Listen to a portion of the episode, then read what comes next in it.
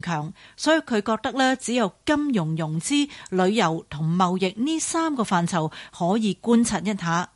聽完香港家書，我哋會有投資新世代，歡迎大家打電話嚟一八七二三一一同主持人傾下偈。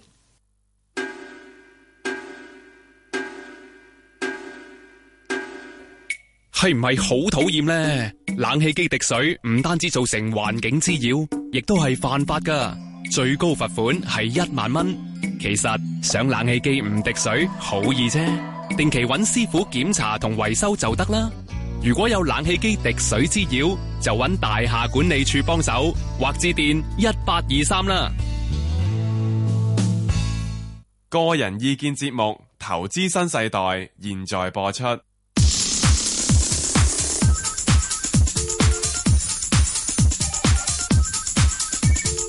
石鏡泉鄺民彬與你進入投資新世代。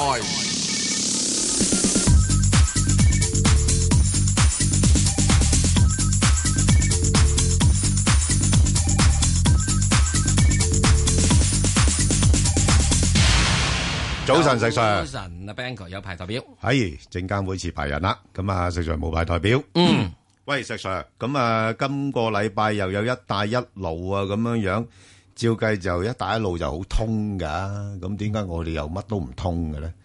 點唔通咧？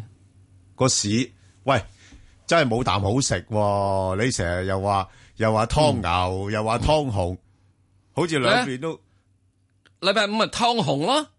哇！你嗰啲咁樣咁少少嘅叫做湯紅嘅，喂，咩一日紅啊？你一日嗰隻最主要而家嘅時，一啊日喐三百點，咁啊係，真係一日喐三百點，係佢最高喐三百點啊。係，啊係咪啊？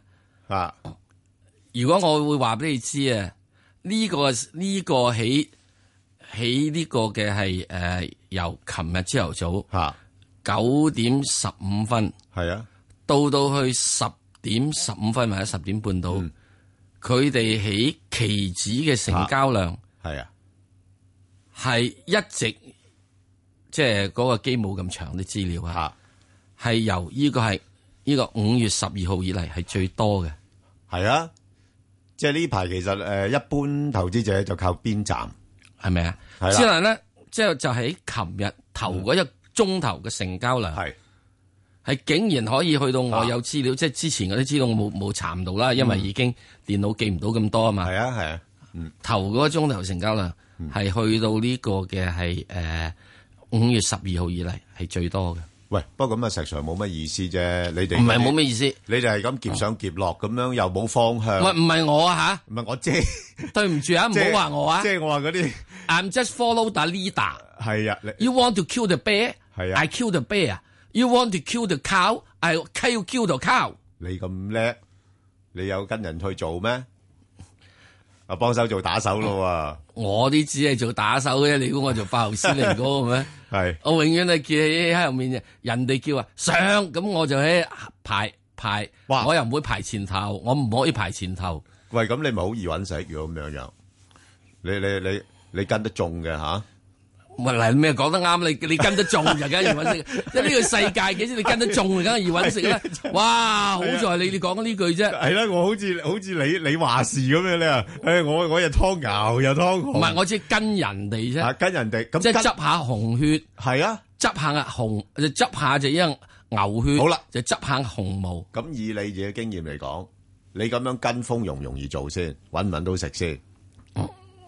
揾個蛋撻啦，搵個蛋撻仔咁都好啊，都叫搵個蛋撻啦，唔使咁一耐唔耐又會蝕個蛋撻唔啦，使輸個餐包，唔會㗎，會啊嚇即係有陣時就揾個蛋撻食個早餐㗎，係啊，哦，嚇咁你搞嚟做咩啊？你搞搞震哦咁呢個唔係㗎。你啊如果唔係咁搞搞震，吓，你點知大會喺度做乜鬼啫？哦哦，你純粹係即係誒心，你一定要參與其中嘅，哦，係咪啊？你如果你淨係喺呢度，你如果唔參與其中，第一你講嘢咧冇咁肉緊，梗係啦，因為你輸咗，係啊啱㗎，你咪嘅，啊你真係㗎，係咪？係啊，唔係你贏咗喎，同埋你嗰個投入感好係緊啦。啊要㗎，咁第二樣嘢咧，即係你冇咁咬牙切齒嘅。係啊，因為自己親身經歷嚟噶嘛，啊，輸咗，係啊，嘛即係唔係虛擬噶嘛呢啲係嘢咪，？係係啊，嘛？所以你講起上嚟之中嘅係係時鐘，即係你話俾我知，係如果我話俾你知，哦啊，誒，琴日係可以喺即係一個鐘頭至個半鐘頭之間，已經做晒全日嘅係最高幅度，啊哇！好多人睇唔到嘅，唔知嘅，唔係呢排個市況都係咁嘅，係咪啊？係啊，好嗱速㗎吓，你諗諗啊，你諗諗你知啊！我希望即係我唔介意，我呢度再再搞少講少少嘢嚇，俾大家知道，吓，你點樣去避免俾人哋鋸咗喂，呢個重要喎，嗱？點我想請問。嗯吓，點點避咧？嗱，喺聯邦儲備嗯局幾時講嗰個係誒誒所謂嘅四月嗰、個即係誒呢個會議紀要啊？禮拜禮禮拜四啊，拜四講啊嘛，係啊，禮拜四，港股係咪禮拜三剷咗落嚟啊？係啊，係咪啊？吓，咁點解會無啦啦剷咗落嚟啊？驚嗰禮啲，拜二仲升嘅喎，係啊，係咪啊？禮拜二仲升嘅係喎啊，，啊，咁即係去到二零八嘅喎，唔係唔係去到二誒誒誒二二二萬點咁滯嘅喎啊，二萬點樓上啊，二萬點樓上啊，即係雖然收唔喺上面吓，。係啊，跟住禮拜三就鏟咗落嚟咯吓，係，喎，禮拜三鏟咗落嚟，一開波就射落嚟噶咯喎，嗯即係好明顯證明啲人咧係好有心中有意，禮拜三一定要做淡，係啊，係咪啊？係啊，跟住嗯禮拜三晚就係啊出美國嗰個即係會議紀要，係啊，就話俾你知，吓，話俾你知，係啊，聯邦儲備局咧係，係仲係好有誠意，係啊，六月加息，利率正常化嘅，突然之間啊美國市場係，扭轉晒一切嘅諗法。吓，由呢個話你四月你係啊死你都唔會呢個加息噶係啊係啦啊，又話突然之間就話四唔係六月會會加息咯咁哇，樣，嗰啲利率期貨由六個 percent 升翻上去卅幾個 percent 喎。係咪啊顯？示到個機會率咁我想請問你呢個會議紀要係係咪啱啱喺禮拜四、禮拜三晚吓，喺公佈之前嗰秒鐘先有嘅咧？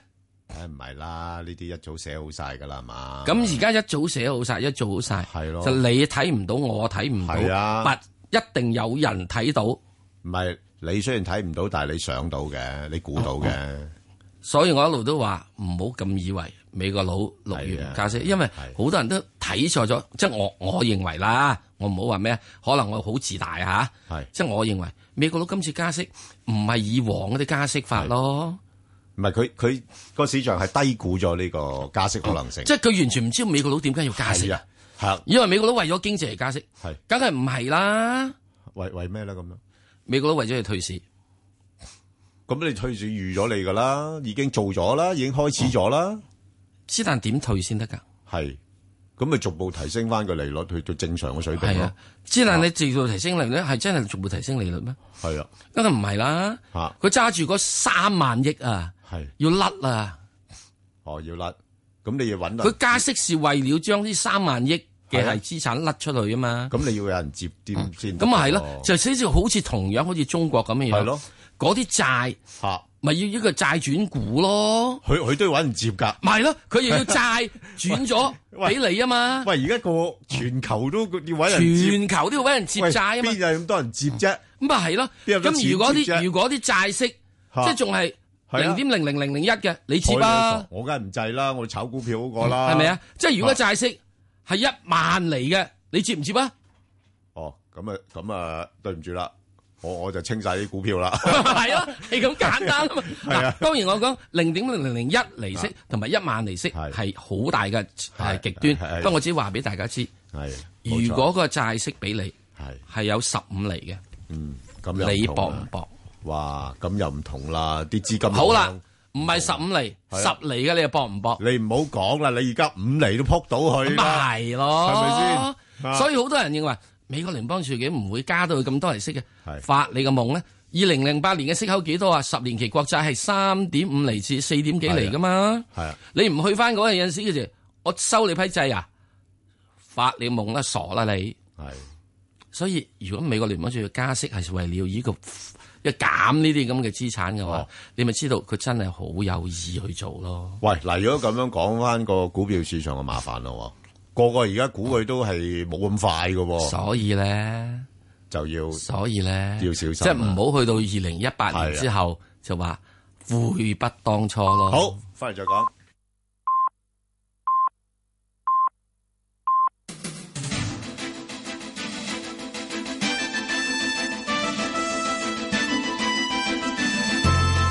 香港電台新聞報導，早上九點半由張曼燕報道新聞。屋宇署正調查城大會堂屋頂倒冧事件，視察之後初步認為建築物未受波及嘅其他部分整體結構冇明顯危險。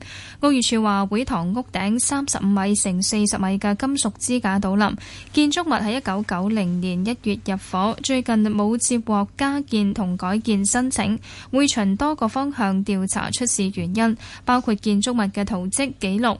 屋頂覆蓋物嘅厚度同埋重量，屋頂排水系統同埋已經倒冧支架嘅結構狀況。警方喺機場離境大堂拘捕一對男女，搜出三點二公斤懷疑冰毒，市值大約一百萬。呢對男女分別二十五同埋十九歲，涉嫌販毒被捕。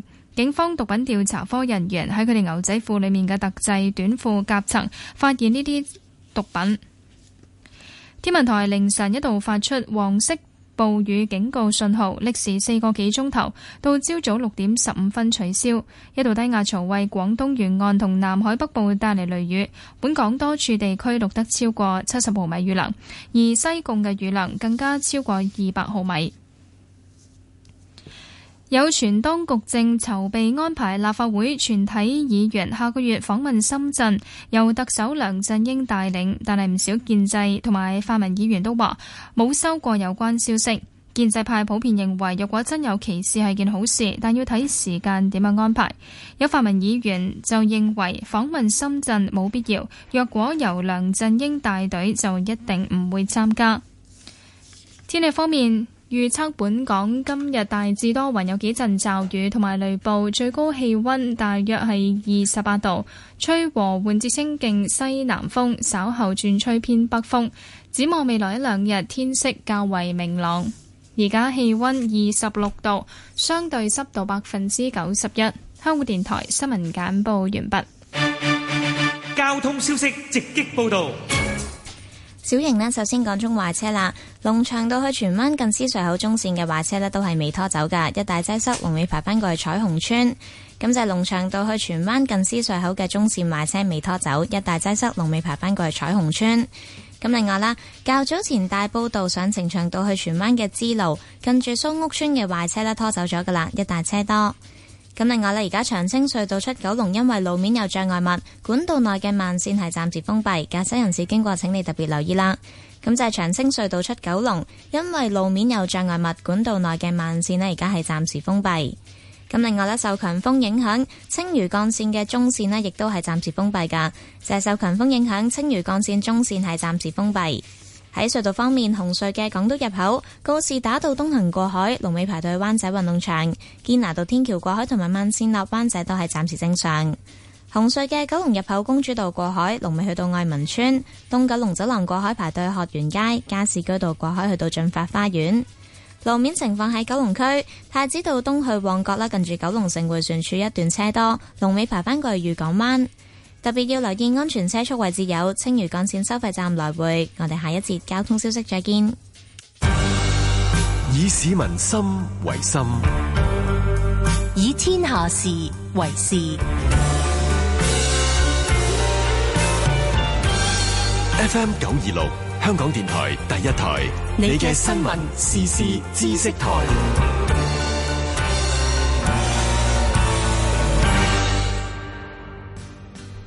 有人話尊重就係互諒互讓，亦有人話尊重就係俾大家自由咁做決定。我就話尊重就係用心聽下我點諗，不過計我話想人尊重你，首先要識得尊重別人，多啲從人哋嘅角度去了解人哋嘅諗法。我哋呢個多元嘅社會，先至會更加精彩。尊重不同價值，包容不同觀點，我就話冇難度啦。你話呢？千禧年代焦點人物適時登場。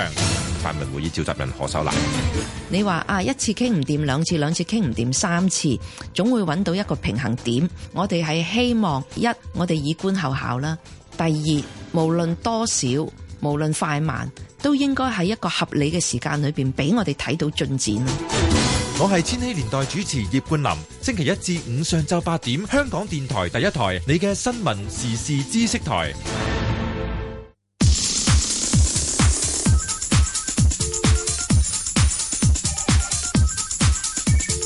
石鏡泉鄺民彬與你進入投資新世代，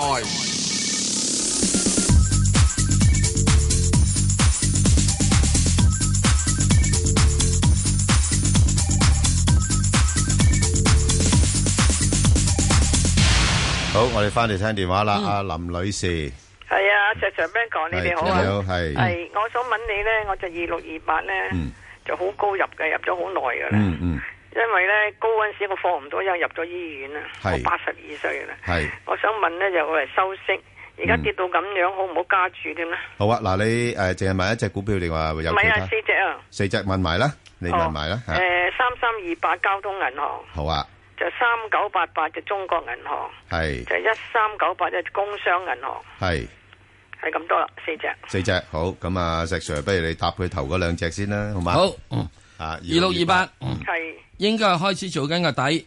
嗯，不過我唔覺得你需要加息，唔係唔需要你加倉落去，因為現在嘅市咧況啦，我一路都喺度講嘅，因為去到咧差唔多要六月中，哇，以至之後啊，因為我嗰陣時估嘅時候六月中時，我舊年四月估噶嘛，嗯，我點鬼知英國佬話脱歐嘅啫？係咪啊？嗰陣時冇㗎，咁所以你一定要抵埋呢樣嘢，即係起碼要六月十三號啦，或者起碼都睇到六月二十二號啦，係咪啊？睇下個情況點。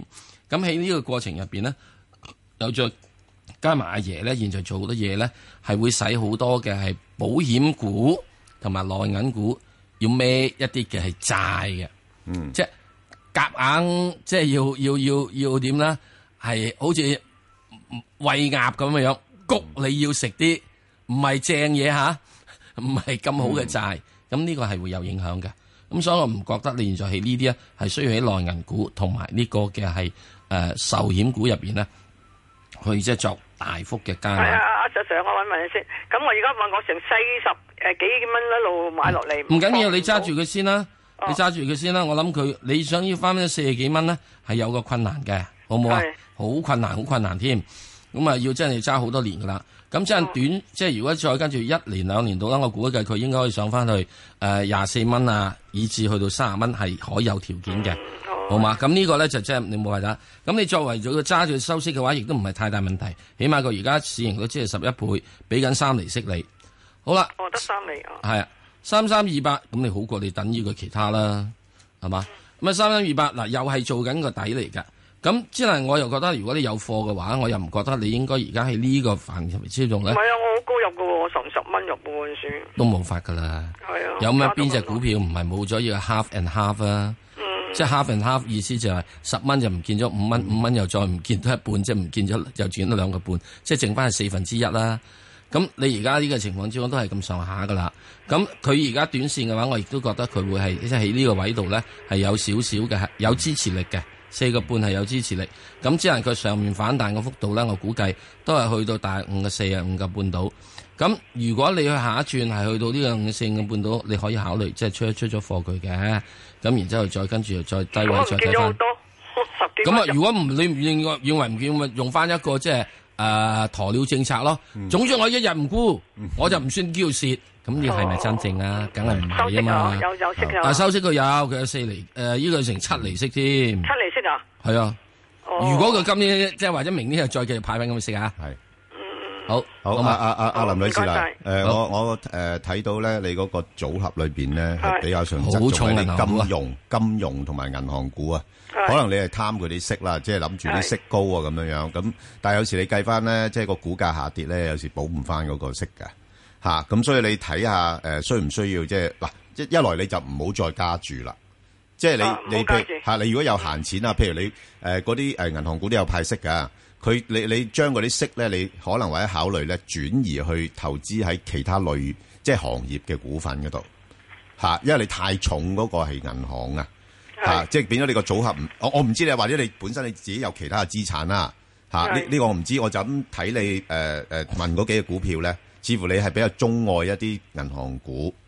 吓，咁可能佢哋派息比較高，咁呢個係一個吸引性嘅。咁但係就即係唔係咁健康咯，咁樣可以咁講吓。咁就嗱，你誒中銀嗰度咧，就最近因為佢分拆咗嗰個誒誒航空租賃嗰間誒子公司啦，咁個股價係略為做翻好嘅。咁同埋去到呢啲價位咧，我就覺得誒、呃就誒唔好沽住嚇。咁、咁但係佢又唔會升得好多，因為始終銀行股咧投資者係有戒心嘅嚇。咁、所以佢應該個價錢咧誒喺翻大概我諗嗯誒誒兩個九啊，至到大概三個三啊，咁呢啲位度咧有一段幾長嘅時間咧喺度徘徊嘅。係係咁你自己可以衡量一下啦，即係有冇有冇精神咁樣走出走入？如果唔係，你就咁揸住佢，亦都冇乜所謂，係啦。冇啊！而家擺死嗰度啦，冇走出走入。係啊真係啊得啦，你有佢啦，你你唔擺死喺度啦，亦緊要冇理佢都啦亦都冇乜所謂嘅。得係啊閒嘅時間啊咧，我我建議你即係由屋企走去公園度走出走入好喎。係啊，即係即係我八十幾歲， 而家等啲啲老本嚟㗎，唉，係有冇法㗎啦想返冇法㗎本都幾難。你你另外嗰個工商銀行嘅情況亦都一樣嚇、即係已經係做咗個即係接近一個短期嘅底啦。咁如果大市方面呢，係誒、呃即係調整埋今個月呢，我估計應該六月份呢，係有一誒、呃有啲機會呢，喺嗰個呃半年結嘅情況底下呢，係誒稍微做翻好啲咁多。咁佢又會可能會誒、呃上翻多少少，即係譬如好似誒工誒呃工商銀行咧，我估佢嘅估價應該係介乎喺翻大概係三個八至到四個三咁樣呢啲位度上落嘅，係啊，佢叻唔叻得好多噶啦，所以你你係啦，咁你所以呢啲嘅股份咧，你又唔會走出走入，你係長揸嘅話咧，咁你咪就由佢咯，不過你就唔好再加碼啦。唔加嘛，即係長揸等收息。係長收等收息啦，嗯同埋因為而家一等報仇。係啦，而家個價位係低嘅，不過問題起碼未來一一年半載咧，我睇唔到呢啲誒股份有好大嘅上升空間咯。係，好嘛？好，好啊，好，多嗱，謝嗯即係你呢點咧，我即管即係多口答句添啦。係啊，希望即係大家朋友即係即管睇睇。嗱，我以前曾經講過咧，就話嗯誒建行咧就五蚊，工行就依個係四蚊，呃係啊，中銀咧就阿媽嗰只咧係就三蚊，三蚊係啊係啊係嘛，即係三四五係。咁後兩個話：咦，阿爺而家唔妥當啦，拱低要咗佢要拱低兩毫子啲，我就各自拱低兩毫子。係啊嗱，咁你而家睇到咧，嗯，中銀咧佢仲係守住三蚊。係啊，佢都唔肯落到兩個八。因因為最近有分拆啊嘛。啱啦，係咪啊係啊係啊？咁咧，工行 本來咧兩個八㗎係本來兩個八 㗎。咁啊，工行咧就起三個八啦。係啦，係啦係咪啊？啱咁而家建行咧仲差少少，就去到係四個七，係係咪啊？係咁所以你見到咧，就去到呢一位咧，你可以諗諗。係即係差唔多啦你完全係短炒，短炒係真嗰兩三毫子嘅啫。係啊，係咁上下嘅咋兩三毫子係啊啊。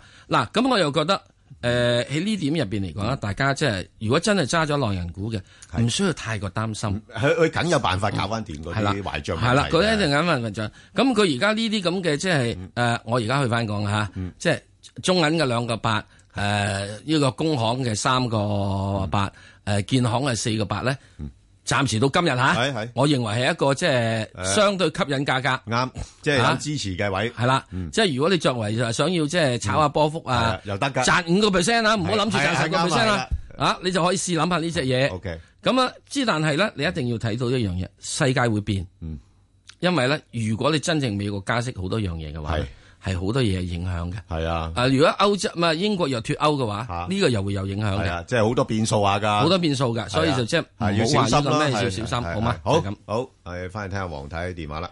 係黃太，Ờ, 誒早晨啊，à, 阿阿啊你好馬 Dạ, Sir 係你好我可以問兩隻啦。係 啦，你心水好清啊！你又打麻雀咧，我唔識打麻雀嘅。Dạ. 我唔識打麻雀，哇！好，起碼起碼嗱，即係你唔好介意啊，因為我諗你嗱，即係我講你一樣嘢，誒，你應該係老如重拍，聽你把聲已經知道，係肯定冇老人痴呆症啊！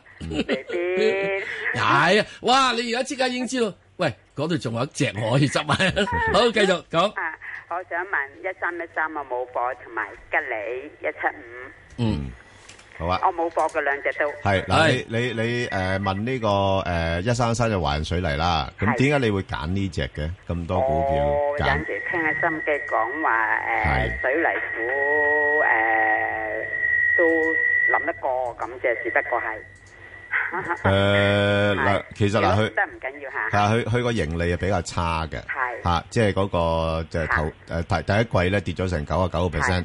咁而家即係啲人咧就點解會話炒咧？就係覺得佢啊事實上咧嗰個即係誒資產折讓好大嘅，跌到落跌價咁低殘咧。咁但係暫時盈利嘅改善咧就唔會咁快，係嚇。不過就係誒博咧就係話誒價殘咧有得反彈，係咁咧就同埋係博咧，就係話誒嗰個誒供給側啊，即係話去中央要頂啲人去庫存啊嗰啲咁嘅嘢咧，會側重喺呢啲大型嘅誒誒公司嗰度。咁所以暫時睇咧，誒唔係唔得，誒、可以喺翻大概兩個二至到大概兩個四度好啊，嚇，即係即係炒個波幅㗎咋。係係係。係啦，你可以嘅，兩個二至到兩個四，係係啦。如果佢唔去到兩個二，我又唔睬佢住。哦，好啊。係啦，係呢呢個範圍裏邊啦，好嘛？咁啊，石 Sir，你搭佢去吉利嗰度點咧？好又俾俾個價位佢走下啦，係咯。好，吉你嗰個咧就可以咁樣噶。你禮拜一嘅時鐘，不妨咧就搏入去，嗯，就搏搏吓，咁、就按照住三個八毫三啊掛下啦，咁樣，咁啊都幾咩噶啦，我都唔叫你掛掛三個九毫幾嗰、個，即係啊唔好搶貨。係，不過我估計咧，即係想住咧，就吉利啦嚟到呢個四個幾嗰陣時咧，再調整翻落嚟呢個三個半到呢個位咧。誒、只係一個調整嚟嘅啫，佢應該未升完嘅。使使唔使拉低少少三個六？好似因因為嗱個市未必咁快誒變咗底啊，未會必唔會咧？升嘅啦，係禮拜一二三升嘅，係嘛？一二三升係啊嘅，升完到禮拜三咧就係變呢度噶啦。我又估計係變到，即係上個禮拜我係講啊係升三日嘅唔啫。係我我就即係話會唔會寧願等一等佢較靚嘅位先？如果咪而家就啊唔係難轉身。嗱可以咁樣樣嘅嗱，即係咁樣呢隻嘢咧，我自己覺得佢咧去嗯到大約三個半度咧，已經今次浪入邊咧係啊，係調整咗噶啦，係啊係啊調整咗噶啦，咁又有機會咧就咁再就此就湧上去噶啦。啊哦，你覺得佢會有機會湧上去啦？嗯係係湧上去，咁即係我就一定要睇禮拜一嘅時鐘咧，嗯佢一定要收起一個係三個九到嘅位，係收三個九。如果你禮拜一朝頭早上就買咗，下晝三 即係四點零鐘啦嚇，都未見到三個九啊，鬆人。嗱，如果佢去到呢個三個九嘅話，就因為我成日都覺得有樣嘢，吉利今年或者明年初係會有機會係見出佢超過五蚊嘅高位嘅。係係咁我覺得呢個嘢咧係誒，即係我賭性重啦，係係嚇、就有機會想去賭賭佢嘅，就係咁樣，因為佢個底咧，佢嘅底嚇，自從呢個係喺呢個嘅係二零，即係係誒誒誒，即係大概一五年度啊，係一底高於一底。嗱，嗰個頂咧，就係又係一底一一頂高低於一頂嘅喎，咁啊形成咗個三角形。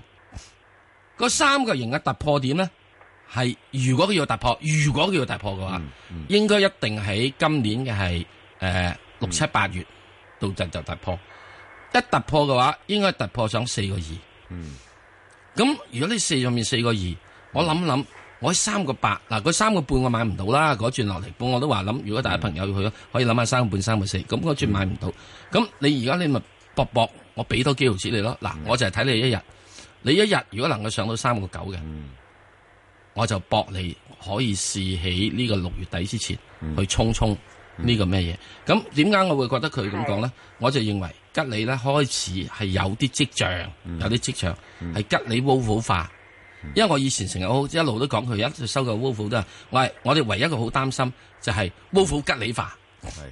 咁而家似乎有啲跡象咧，佢即係開始推銷啲嘢出嚟咧，就有啲係吉利 w o l v o 化。唔係嗱，但係石 Sir，而家有個問題就係嗯咁樣樣啦。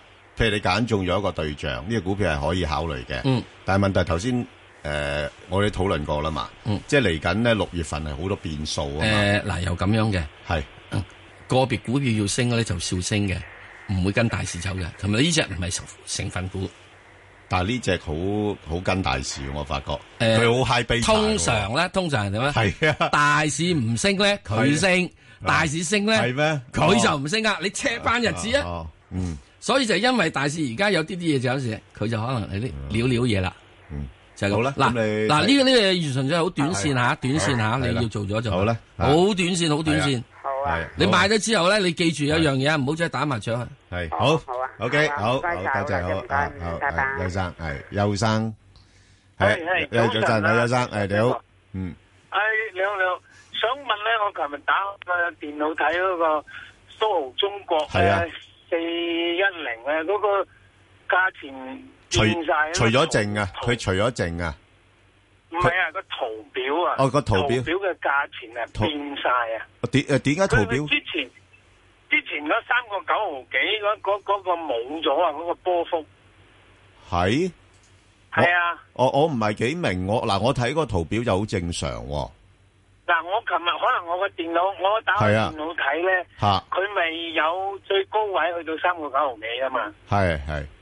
誒，琴日啊，去-最低。誒，誒，誒，琴日你講琴日啊嘛，琴日最高位去到3.5唔係琴日歷歷歷來嘅圖表嘅個波幅高位啊，哦係喺三個九毫幾啊嘛。咁我琴日打開電腦睇咧，就嗯冇咗三個九毫幾嗰個高位嘅。琴日嘅圖表，你而誒，啊第一家啦，你而家第一我唔知你睇咩圖表啦，好冇啊？又唔知電腦有冇錯係啊誤係啊啦，好冇啊？咁所以就唔好即係嚇我我我哋即係答唔到呢樣係，嘢。即係嗱，我-嗯我暫時睇佢呢，佢好正常啊，即係嗰個，誒，上下個波動範圍好正常，係應該係喺返介乎呢，大概3.2至3.5嘅。嗱，即係佢呢個最高位咧，就誒大約喺到二零一五年啦，五月度咧就去到五個一嘅。係咁啊，跟住之後咧跌咗落嚟，去到兩蚊度之後咧，咁啊跌到兩蚊度之後咧，咁就就開始點咧？就兩蚊，亦都冇去到三個九嗰度呢個橫嘅。咁啊，即係去到第三七度嘅啫。咁當然你話去三個九咩性嗰啲，因為佢可能最近係即係有啲調整過個股價啦。咁就即係會變咗咁樣啊樣。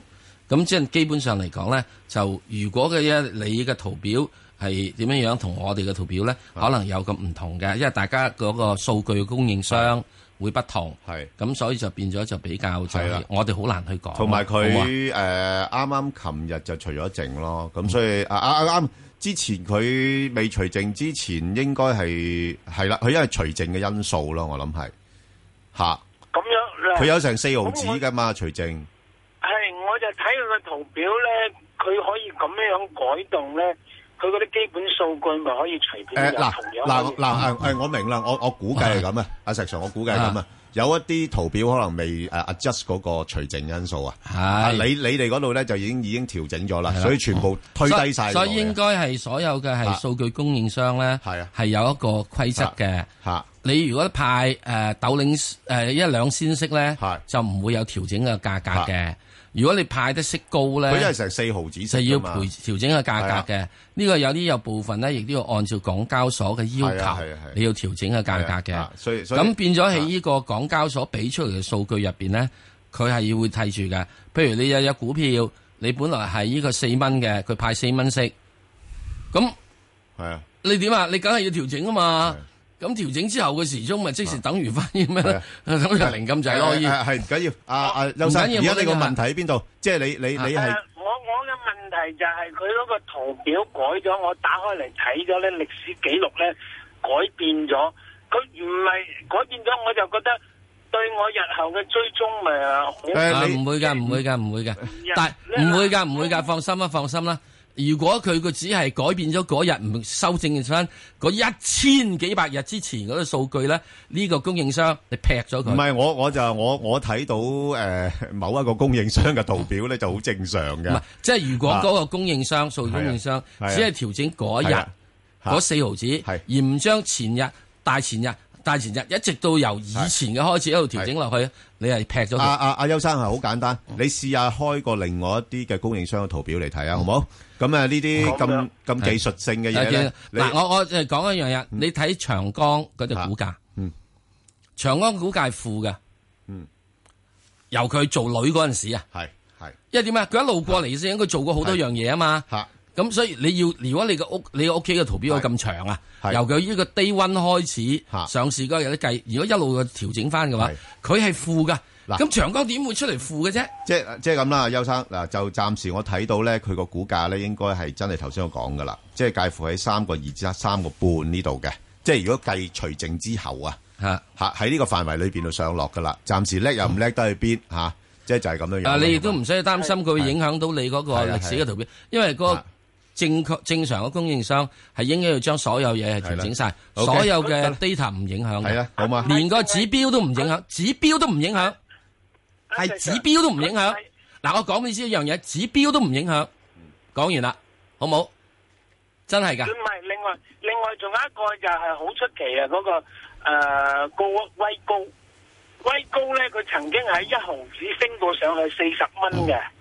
咁佢又由四十蚊咧跌翻落嚟，誒十蚊嘅。咁佢呢個記錄咧，你你睇翻個電腦係冇晒嘅，佢係好誒平呃嗱穩嗯呢樣嘢咁樣啦，呢樣嘢啦，就係大家嘅數據供應商唔同啦。若然如果係完全可以冇晒呢咁樣嘢做錯咗，我只係講一樣嘢，個數據供應商做錯咗事，唔好揾佢啦，以後。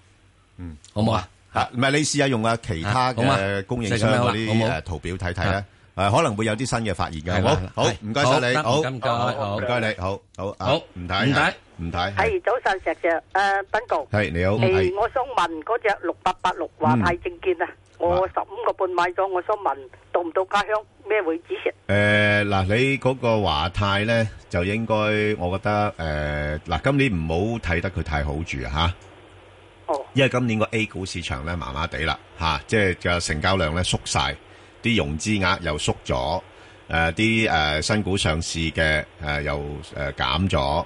咁所以咧，佢係即係如果你睇翻上市價嚟講咧，當然好似好平啦嚇，即係佢廿四個八上市噶嘛，係係嘛？咁所以佢而家跌翻落去得嗰嗰十四個幾咧係平嘅嚇，咁啊不過問題基本因素就麻麻啦而家嚇，咁、所以咧我就覺得誒、呃可以捕捉啲範圍度炒下波幅就算噶啦。係啦，咁即係個範圍喺邊度咧？咁就大概暫時咧睇翻就十四至到大概係十六個半到。哦哦，係啦，就係咁啦。咁我使唔使止蝕啊？我我覺得暫時睇應該就唔需要住咯，即係如果誒、呃如果你話認真真係話，誒誒唔想，即係有時你都好難講噶嘛，即係突然之間發生一啲誒誒因素嚇、即係令到個市場好大震盪嘅話，咁如果佢真係跌穿咗十四蚊，你就止蝕咯。哦吓，啊如果唔係跌穿十四蚊嘅話咧，就可以由得佢先。咁然後上翻去大概十六蚊左緊咧，咁可能咧你就走咗佢啦。哦你哦寧願多多多走幾轉啊！呢、個股票。嗯嗯。吓、即係我暫時睇佢應該就唔會跌穿十四蚊嘅。哦吓、因為佢已經喺度開始喺個底部度開始喺度橫行啦，而家係係等待時機做反彈嘅啫。哦哦，好係啦，就係咁樣，好嗎？好好好拜拜，OK，好拜拜好，阿羅女士，系早晨係，阿 Ben 哥，啊早晨係阿 Sir Sir，係早晨，係系啊，我阿请教啊嗯，阿 Sir Sir，我我诶港交所啊，我高追咗啊，二百零三蚊啊，咁我我诶诶，即系今次反彈會去到咩位？我需唔需要诶，即系诶诶走波幅咁嚟買賣咧？因為咧我诶，即系諗住你話诶七诶呢個诶七月。唔知深港通啊會唔會通咧咁樣？你教教我一齊咋？唔該你。嗱，誒、呃第一， 誒、呢、個港交所上一轉呢，我都話大約去到呢個係二百蚊度，咁佢大約去到二百蚊度就落翻嚟啦。咁所以你話再跟住要再問二百蚊嘅話呢，只可以等下一轉噶啦。咁下一轉要幾時呢？我估計呢係應該要去到呢，等到係即係一兩個月之後，先、再有機會再試下二百蚊噶啦。哦咁而家短線嘅落翻嚟嘅話呢，佢可能有機會呢係調整到落去係呢個係一百七十蚊嗰邊添㗎。一百七十蚊要到去一百六十五蚊度。咁之但我又估計，如果佢只要守到一百六十，誒唔好一百六十五咁低啦，守到一百六十誒誒誒誒誒誒六度嘅話咧，就應該比較好啲嘅。咁就可以再等今年嘅時，因為我估計港交所今年係有條件係上翻上去一百九啊幾嗰邊嘅。咁所以你暫時你一二二百零三蚊冇菜買貴咗，咁都暫時冇法子，除非你真係諗住我話啊，我止蝕啦，算數啦。暫時咧呢只股票咧就誒冇、法啦，咁你唯有揸住佢咯。唔係阿石 Sir，我想請教，即係如果佢誒、呃你話誒誒誒依家反彈會反彈到咩位？唔係啊我可唔，如果反彈嘅話，只係反彈去到大約呢個一百一百九啊幾度嘅咋，或者只係去到呢個一百八十六度添嘅咋，冇啊。所以你、哦你你如果你二百零幾個，你越除非係諗住止蝕嘅咋，唔係你係諗住啊，同佢即係揸耐少少唔啦。係我即係呃你話反彈一百八十六，咁我誒誒走誒咗再唔好啊啦，你唔好啦，因為如果你能夠二百零三蚊買嘅話，我估計你咧好容易，你係容易一個係誒、呃摸頂的人， 真係好對唔住，好唔好啊？啊，所以唔好咁樣走嚟走去住咯，好嘛？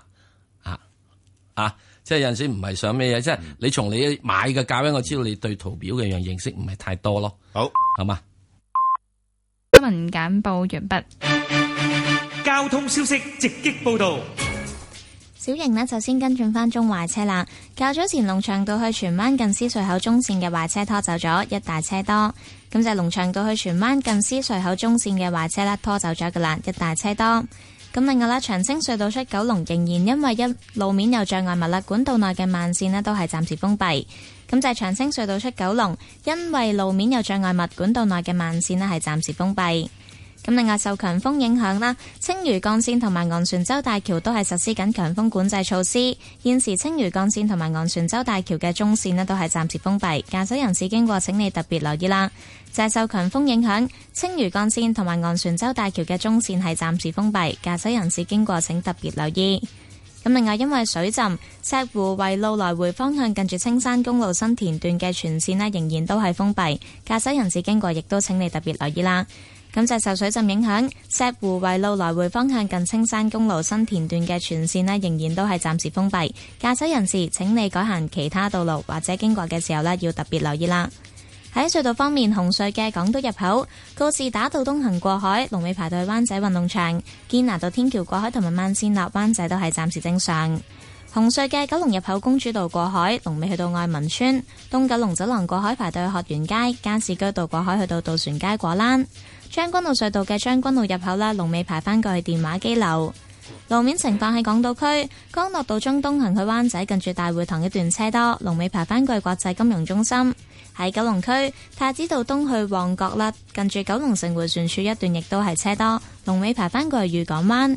最後環保署提醒你，司機喺一個鐘頭內空轉引擎超過三分鐘，可被罰款三百二十蚊。記得停車熄匙啦！我哋下一節交通消息再見。以市民心為心，以天下事為事，市民心為心，以天下事為事。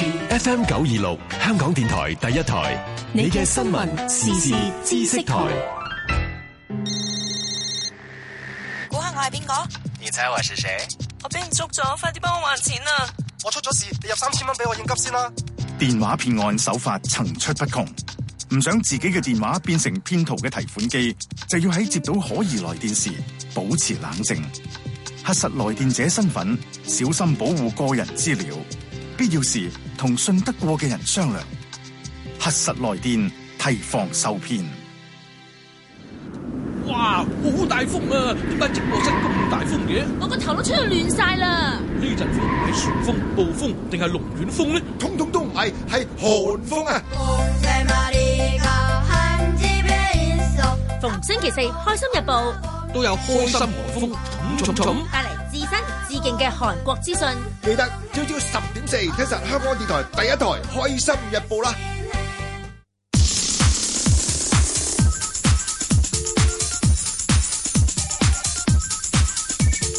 石鏡泉鄺民彬與你進入投資新世代，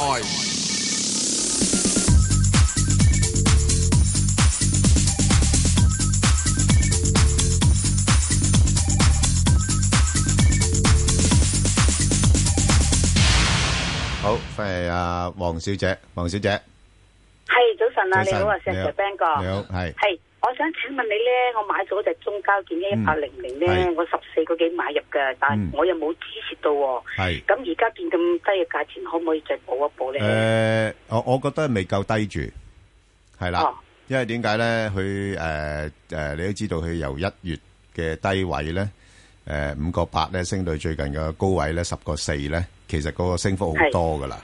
咁所以今次哦如果，誒，調整，尤其是個大市要再沉底嘅話呢，誒，佢有可能會即係需要落返去大概，我諗8蚊邊嗰邊咯。哦，即係到時就可以再差唔多嚇收。你可以搏一搏，係嘛？呃係你可以搏一搏，但係問題咧，你唔好誒長線持有住吓。哦哦，即係如果你八蚊買得到嘅話咧，你第一嘅就係上翻九蚊，你就走咗佢啦。系系，即係八蚊九蚊呢呢個區間裏边，直至到佢九蚊破咗之後再上咧，你就向上推翻九蚊十蚊。佢因為佢佢一級級上嘅，係啦。咁咧就诶、呃如果你又去翻十四蚊咧，我相信咧，佢去去到好似之前咁啦，去到十個幾，佢又打翻落嚟噶啦。吓，哦即係一個好大嘅範圍，就大概介乎喺七蚊至到十蚊之間一個好大嘅範圍。佢有一段時間喺呢度上上落落，因為呢啲咁嘅基建股咧，就雖然估值係唔高，不過問題咧，尤其是咧，佢哋都因為第一季咧係大家睇到係由基建啊嗰啲房產啊推動嘅一個增長嘅嘅模式啊。咁但係呢，依家而家中央又話誒誒，稍微收翻緊少少啦嘛。咁所以啲人會擔心佢哋下半年呢個基數效應嘅情況底下呢，佢哋嗰個盈利增長嘅表現呢，有可能會放翻慢嘅嚇。咁、所以我哦，即係睇你建議我，係你係建啊議我八蚊就入貨，係跟住咧到去九蚊或者係啊九個幾咁啊出咗去，係啦冇錯啦咁以前嗰啲貨咧就唔好理佢，係唔好理佢啱啦。咁你就係喺呢度捕捉一個區間裏邊度走出走入咁樣樣，你走幾轉就已經歸咗半啦哦，我明白。如如果唔係你咁因為等 因為嚇。係，因為咧，我我我揸咗好耐噶啦，但係咧，我成日諗住希望佢又話誒誒中央就話又話有啲誒鐵路咁，諗住佢會上到咁啊誒有十零蚊，諗住唔使輸咁多，唔使蝕咁多咁誒就，但係誒咁未上過去誒嘅，冇冇啦好最難都會嘅十蚊，係啊。最多十個零幾，係我見嗰因為因次。為因為點解咧？其實呢類股份我同阿石 Sir 都講咗咧，係啲叫咕喱股啊。 佢佢哋嗰啲嗰啲誒手頭訂單就好好大額嘅，但係嗰啲利錢咧就唔係好深嘅，係啦。咁所以因為變我咗係咯，係啊買錯咗咯，係啊入佢錯咗市咯，佢有排都唔會升翻去十四蚊嗰啲位噶啦。即係係啊冇可能啊！你嘅你嘅意思即係話誒，，我覺得未來一誒一年半載都唔會咯，嚇，咁樣甚至乎大膽咁啲講，未來一兩年都唔會咯，係啊。哦，咁即係我我我手上嗰嗰一扎股，即係我而家呢一隻咧買咗咁多，咁我而家劈埋一邊就八蚊入咗去個九九個零九蚊到，係跟住係出出走入，由係嗰度去 cover 翻嗰條數翻嚟。冇錯啦咁嗰度有得去擺，係咪係啦係啦即係冇冇走咗去嗰個即係嗰個手頭嗰啲。嚇，係啊，即係話嚇唔好加唔好加，點解啊？阿石 Sir 話唔好加，點解咧？唔好加本啊！嚇，即係嗯唔好嚇，即係哦你玩嚟玩去，咁咩譬叫唔如你即係譬如啊咁咩叫你現在唔咧，好而加家本啊嘅股票咧賣咗一百一一千股出去，你又買翻入一千股，你又唔好到時咧係就即是即係誒即係即係買入嗯賣出一千股啊，買入一萬股。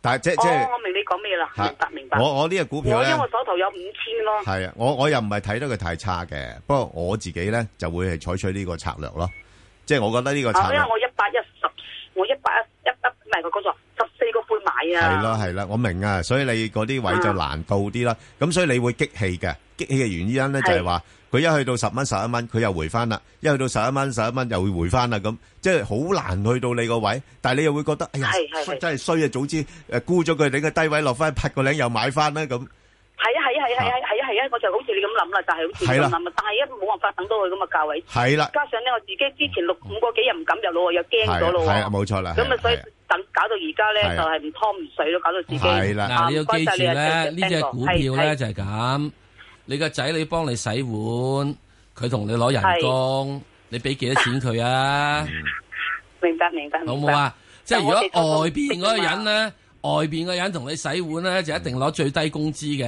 嗯你俾你個仔女嘅，梗係低過最低工資啦。嗯好我啦哋唔唔嗯識㗎嘛，初初。好冇係好啦，唔該晒你， OK，謝謝好 Wing 好哥，好麻煩咗你，好唔該晒你，唔多好謝你，咁講拜拜唔。好拜拜，係麥小姐，係 麥小姐，喂，係啊，係你你好啊，係啊麥小姐，啊啊先生你好，係你好你好係我想問誒嗰只誒農行啊，一二八八啊，一二八八係嘛？好啊，好高位買買好耐啦，嗯，一誒四個三四個四買㗎，係啊，唔知石 Sir，點算石 Sir 而家點搞啊？而家去到呢啲位，嗯去到呢個位咧，係啊暫時你揸住佢嚇，咁佢應該開始咧就有條件做嘅少少反彈嘅。咁由兩個六毫九到啦，即係呢個呢、個琴日嘅收市價啦，就可能有條件咧彈到上去兩個八度。咁即係暫時亦都係咁上下噶啦。咁啊兩個八度咧，你可以考慮咧就係出咗佢。咁啊遲啲又再即係執翻佢，喺兩個六嚟執翻佢。咁啊暫時喺呢個位度邊咧，我就估計佢喺短線入邊嚟講就兩個六至兩個八之間移動。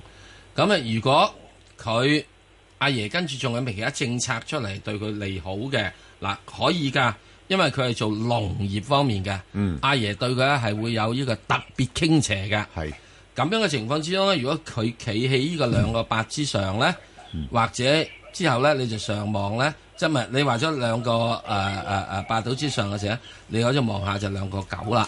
咁如果兩個九都企到上面之後嘅時鐘咧，咁你記住啊，就唔好出貨住咯喎，認真要等等啦，就等佢三蚊三個二，就咁啦。啊好你嗰只嘢我我揸咗好耐，冚唪唥冇晒錢啊，啊冇法得一橛得。係啊，我哋而我家買咁啦十幾夜萬股啊，真係我死哋梗。好多人都係即係揸咗好多股票好耐噶啦，不過咧暫時你呢個位你真係唔好出咗佢住，佢會有條件俾你上翻高少少，去翻兩個八現三蚊度，你到時先再決定啦，好唔好啊？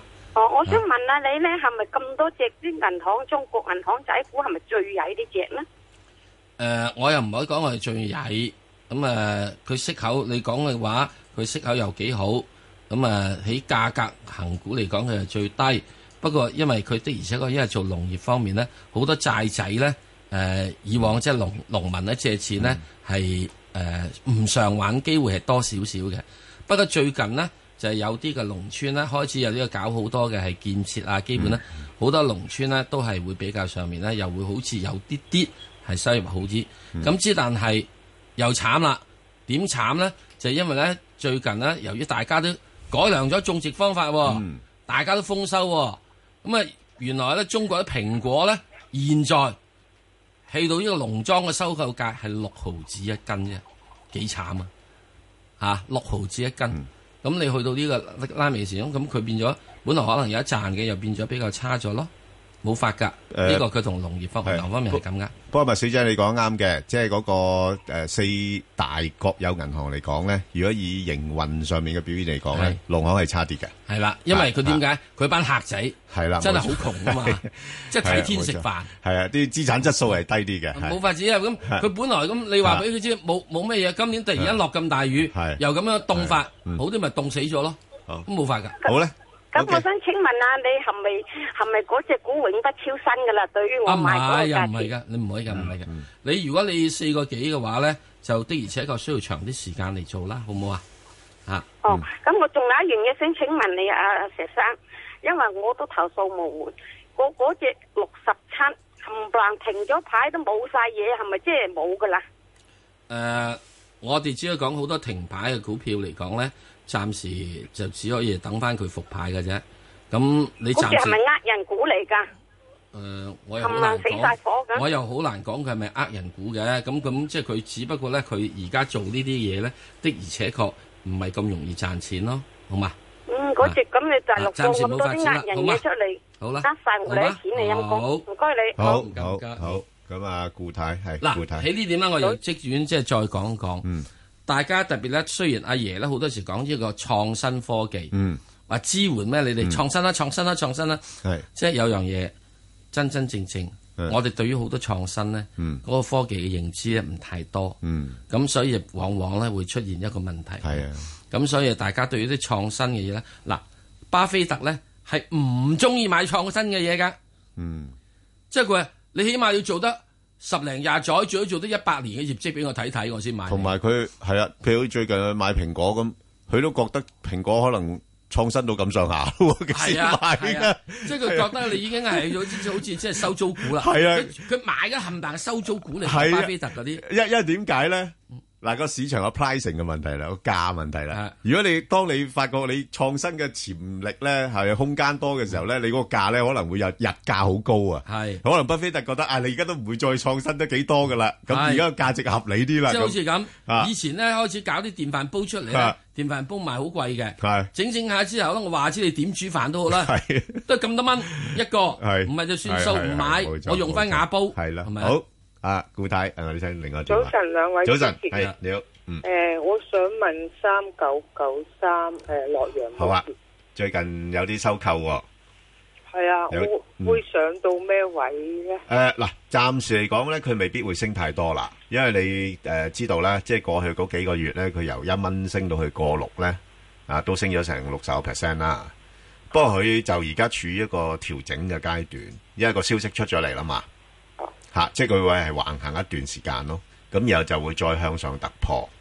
咁我覺得就誒，呃佢、唔會跌得太多嘅，因為大家都認同佢呢個收購咧係對公司係有利嘅嚇、即係最近收購嗰啲，尤其是嗰啲啊阿石水解釋下咩叫沽啦嚇。嗯啊！嗰啲菇咧，同嗰啲啊啊啊環保汽車嗰啲咧，又好似好大關係、啊！嗯即係所以誒、呃似乎大家覺得佢今次係一個策略性嘅收購嚟嘅。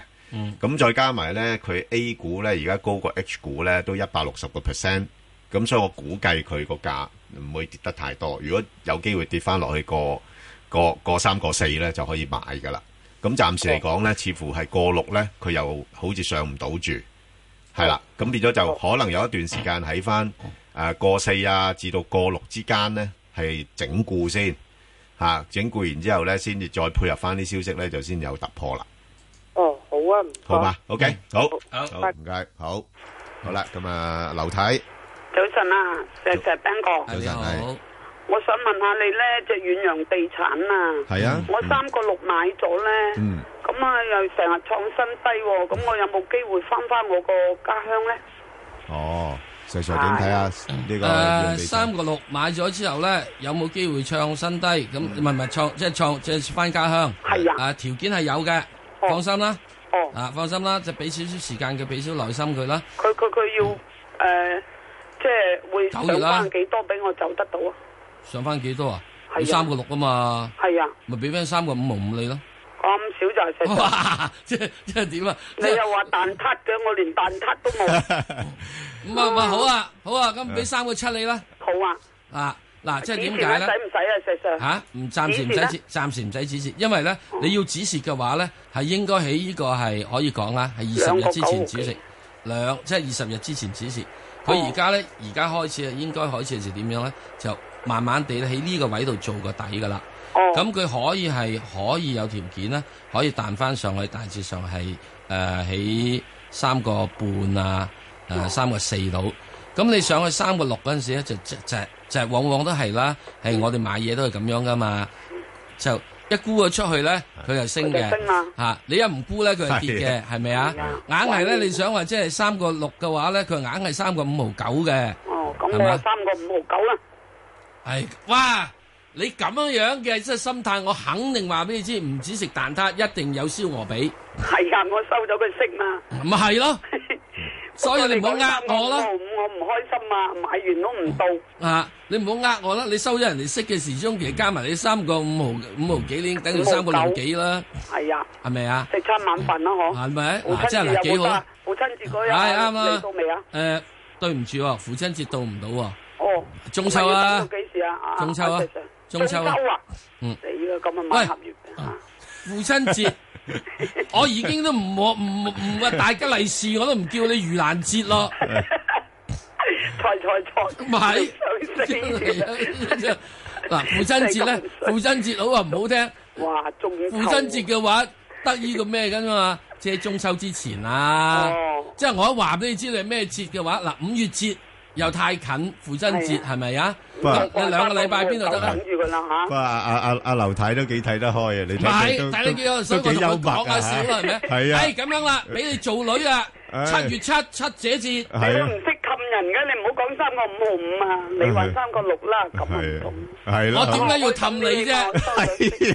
我點解氹你阿阿啫？阿石 Sir 好選擇性去氹女仔嘅，啊你知唔知啊？我哋老啊，唔知道你老，知道你睇得 開，因為我哋年紀老大咗咧，真係啲嘢要睇化嘅，係啊係啦冇錯係咪啊？係啲啦嘢係你啊係呢樣都好緊你，要唔啦係你啊唔係你，唔使咁緊張千祈唔好緊張行。你你你呢只股票而家去到呢啲差唔多低位㗎啦，唔使已經低位啊，千祈唔好走。有機會反彈嚇。好嗱，即係好我話俾你知啊，你去翻之後咧，真正有機會咧，係有條件咧，去到係三個六啊，或者係三個七又到唔嘅。不過唔好睇咁高啦係啊因為我又唔好睇咁高係。不過我即係為咗以免傷心，啊，講你三個半啫，啊講係啊你三個五毫係啊半。佢如果有機會去即到，係保守啲啊嗱你又唔好話我睇死你啊！啊見到三個六咧，唔你走就唔走㗎啦。唔走啊！想食燒鵝髀，阿石 Sir 好似提過話想燒鵝髀㗎嘛。唔係係啦， 好係咪？啊，咁啊嗱，就快速之前呢，誒，我哋同阿石 Sir 咧，又頭先就答咗個網上提問噶啦。咁今日嘅股票咧就係呢個理文造紙啦，二三一四。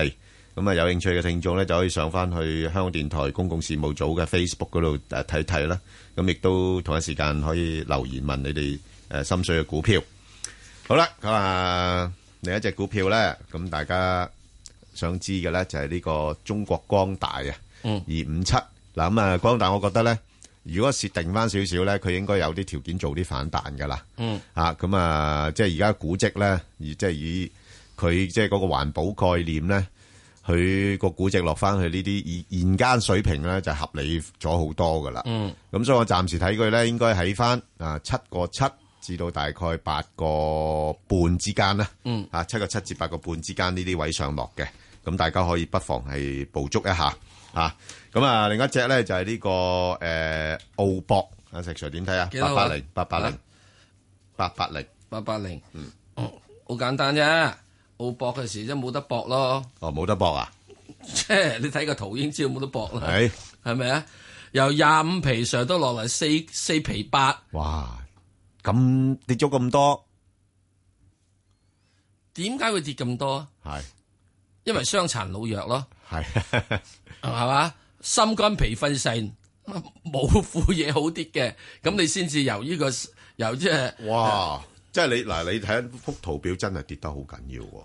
嗯嗱，隻隻連好多股票兩年時間可以有嗯一個周期，你諗下可以傷害咁大喎。連啲連啲嗰啲咁啊嘅，即係話嗰啲以前啲傷殘老弱股，即是包括咗即係係啊烏哩股一係啊百零，係啊係啊個樣都好過佢啊，係啊，真係哇！正話遠洋嗰只都好養過佢啊，哇！即係即係咪係即啊係即係你嗱，即係都係提一提一提啲聽眾咧，尤其是啲股票咧，即係誒個周期性啊，尤其是啲賭業股咧，早幾年好威水啊嘛。啊咁但係呢兩年咧已經係出現一個周期性嘅下跌，咁所以咧呢段時間咧都有排捱嘅喎。嗱，如果你係有咗佢嘅，係我就覺得你唔好走住，係啊，你真係 O 搏一搏，係搏佢去幾多咧？搏佢翻六個三，係即係又唔會多噶啦，嗯唔會多噶啦，暫時咁多。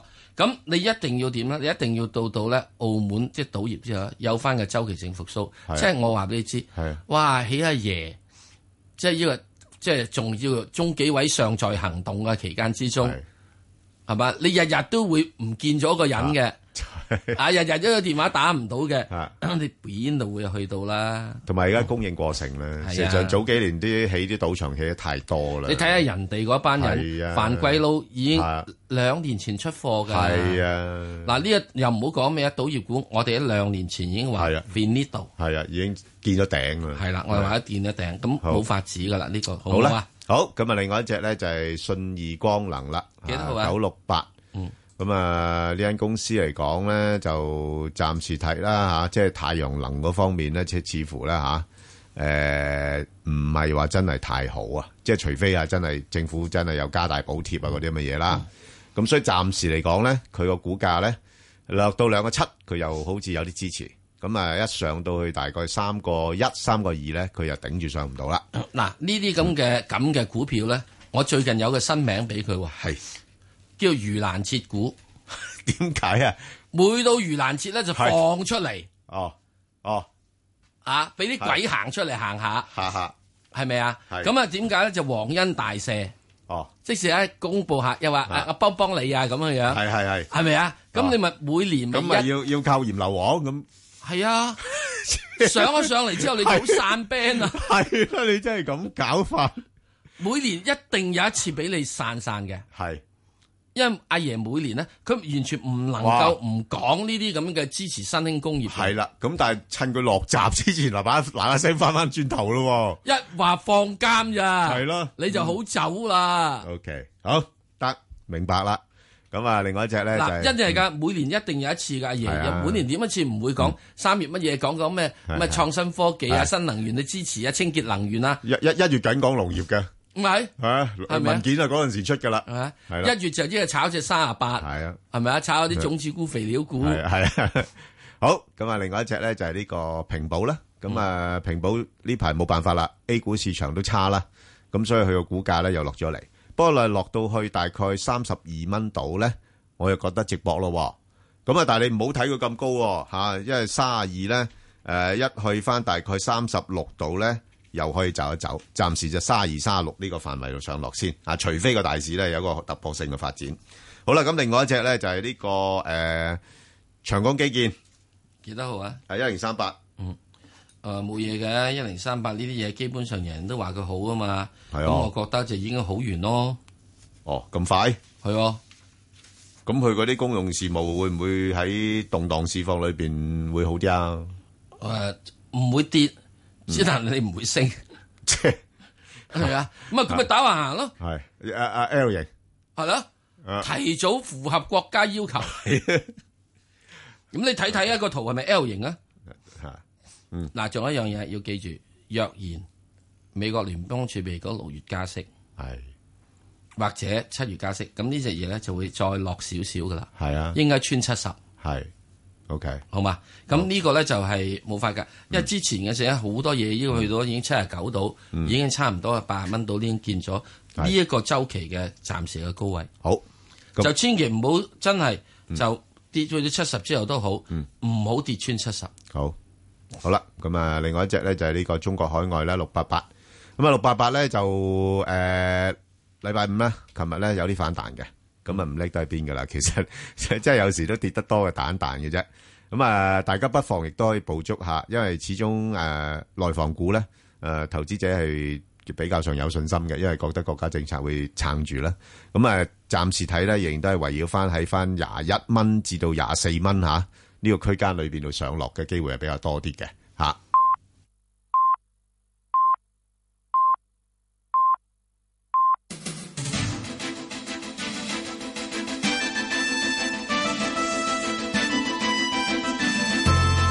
香港電台新聞報道，早上十點半由張萬健報道新聞。民主黨主席劉慧卿話：佢同全國人大委員長張德江會面期間，有提及李波事件，並向對方形容一國兩制呢度防火牆被衝破。劉慧卿出席一個電台節目之後又話：若果中央願意繼續同民主派溝通係好事，希望有一個恒常溝通機制。至於應否組團到內地訪問，劉慧卿就話應該先諮詢議員，有商有量。屋宇署正調查城大會堂屋頂倒冧事件，視察之後初步認為建築物未受波及嘅其他部分，整體結構冇明顯危險。屋宇署話，會堂屋頂三十五米乘四十米嘅金屬支架倒冧，建築物喺一九九零年一月入伙，最近冇接獲加建同改建嘅申請，會循多個方向調查出事原因，包括建築物嘅圖則記錄、屋頂覆蓋物嘅厚度同重量、屋頂排水系統以及已經倒冧支架嘅結構狀況。埃及航空 A 三二零客機墜毀，民航局話機上六十六人冇人生還。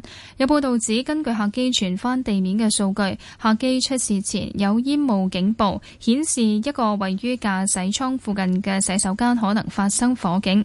但美國官員形容報道係未經證實嘅傳聞。埃及軍方喺地中海發現客機殘骸同埋乘客物品，暫時未知事故原因。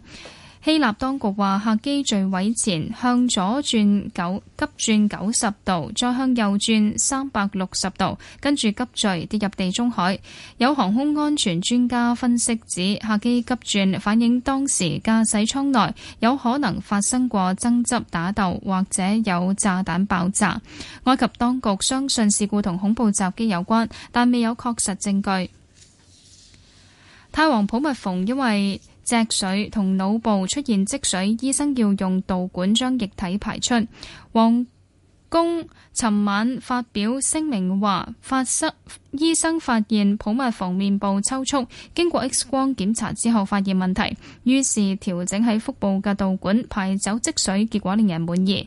八十八歲嘅普密蓬近年身體欠佳，過去兩年大部分時間要喺醫院，甚少公開露面。今次係皇室一個星期內第二次透露泰王嘅健康情況。上星期六佢因為肺部同埋膝關節炎要用抗生素治療。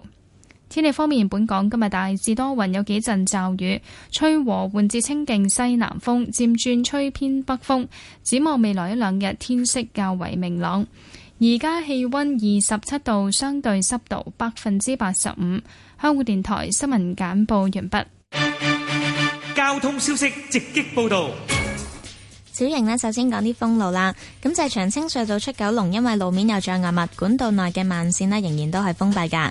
咁就係長青隧道出九龍，因為路面有障礙物，管道內慢線仍然封閉。咁另外咧，受強風影響，昂船洲大橋同埋青嶼幹線都係實施緊強風管制措施。咁而家啦，昂船洲大橋同埋青嶼幹線嘅中線都係暫時封閉。咁就係受強風影響，青嶼幹線同埋昂船洲大橋嘅中線呢，而家係暫時封閉，駕駛人士經過請你特別留意啦。咁另外，因為水浸，石湖圍路來回方向近住青山公路新田段一段呢，仍然都係全線封閉，一大車多，駕駛人士經過亦都請你特別留意。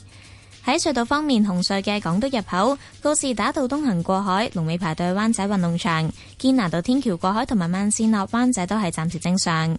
紅隧嘅九龍入口公主道過海，龍尾去到愛民村；東九龍走廊過海排返去新柳街，加士居道過海去到渡船街果欄。將軍澳隧道嘅將軍澳入口啦，龍尾仍然排返去電話機樓。路面方面喺港島區，干諾道中東行去灣仔近住大會堂一段車多，龍尾去到國際金融中心。最後特別要留意安全車速位置有青嶼幹線收費站來回。我哋下一節交通消息再見。以市民心為心，以天下事為事。 FM 九二六香港電台第一台，你嘅新聞時事知識台。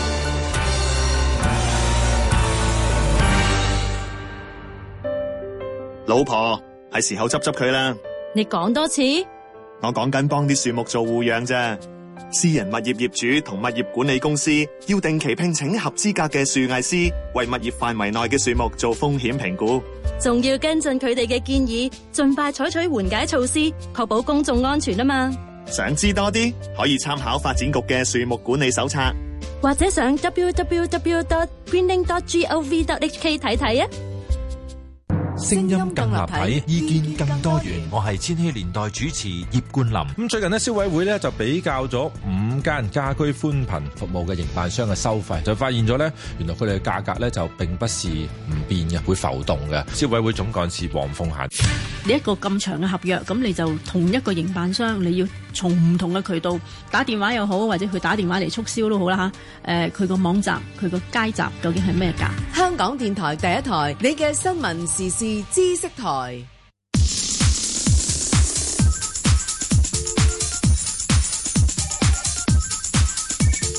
石鏡泉鄺民彬與你進入投資新世代，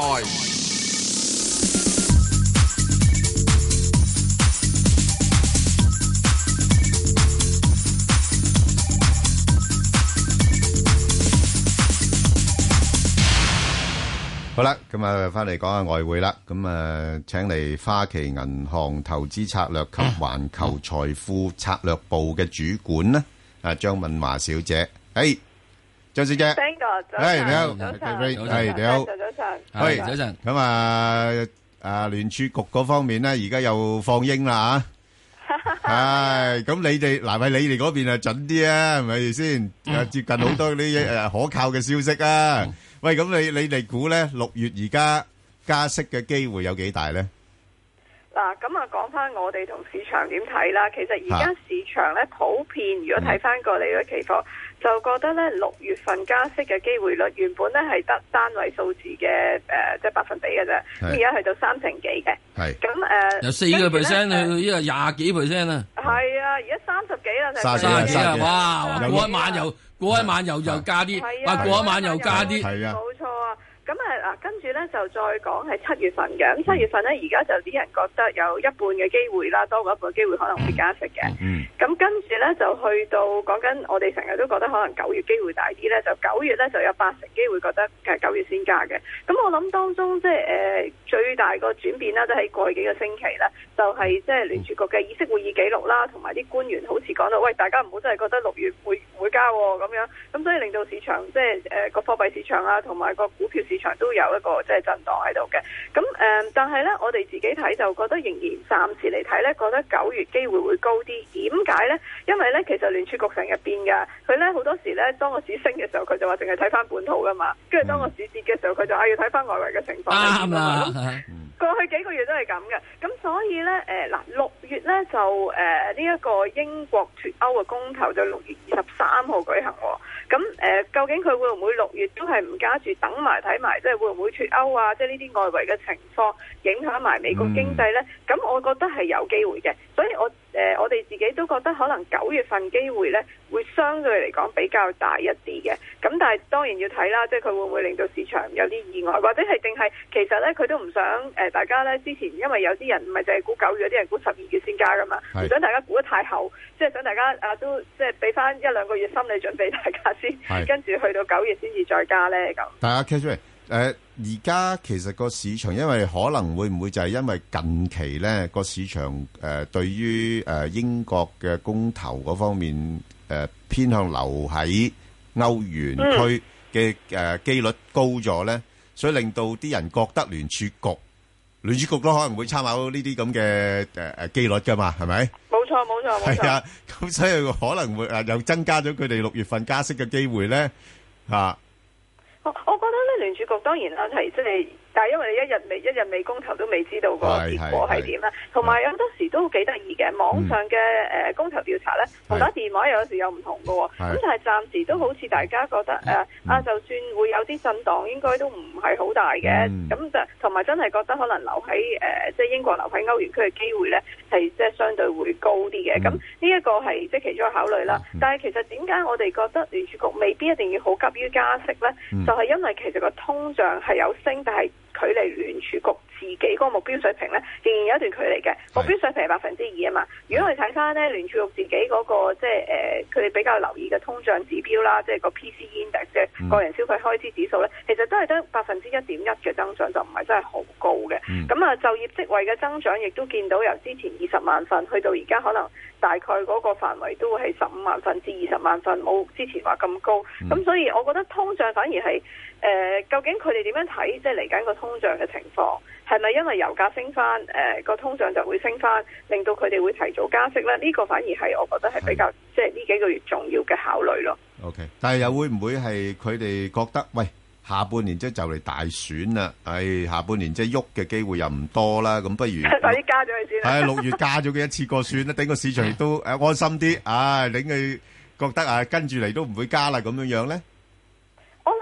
呃我其實就係反而我哋覺得嗰個選舉嗰個因素更加令對佢可能佢睇定啲嘅，因為咧選舉嘅因素唔係淨係即係政治上嘅影響啦。如果你睇翻今年咧，其實美國經濟嘅情況冇之前咁好嘅，誒、呃特別係咧誒一啲同商業嘅投資嘅增長咧係比過往係少咗好多。咁我諗相信大家做生意嘅都會諗啦，唉、都唔知係邊邊嘅，不如係啊冇即係唔好喐住啦，睇下啲政策係點。咁所以誒、呃我哋自己就覺得暫時都係覺得九月份機會會高啲嘅。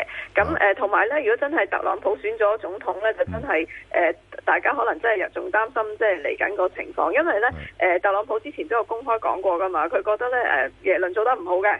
咁同埋咧，就覺得咧，啊如果第時聯儲局做政策咧，佢哋即係政府方面要參與多啲嘅，即嗯係聯儲局個獨立性亦都有影響。所以呢個如果真係特朗普誒、嗯呃即係成為咗美國總統嘅話咧，咁、可能大家對於個美元啊，或者係即係美國嘅呃債務嘅情況又有唔同嘅睇法嘅。好啊，唔緊要啦，我哋逐隻貨幣睇一睇啊未來好啊好啊呃或者未來一兩個星期嘅走勢啦，太長遠我哋未必睇得到。